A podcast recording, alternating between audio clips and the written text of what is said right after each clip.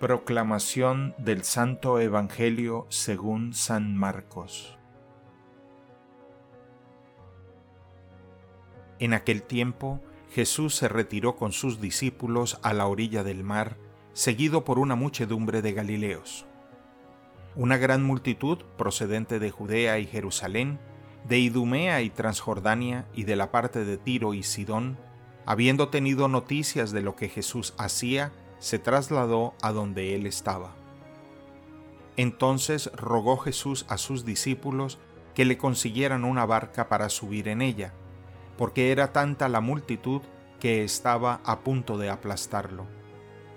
En efecto, Jesús había curado a muchos, de manera que todos los que padecían algún mal se le echaban encima para tocarlo cuando los poseídos por espíritus inmundos lo veían, se echaban a sus pies y gritaban, Tú eres el Hijo de Dios. Pero Jesús les prohibía que lo manifestaran. Palabra del Señor.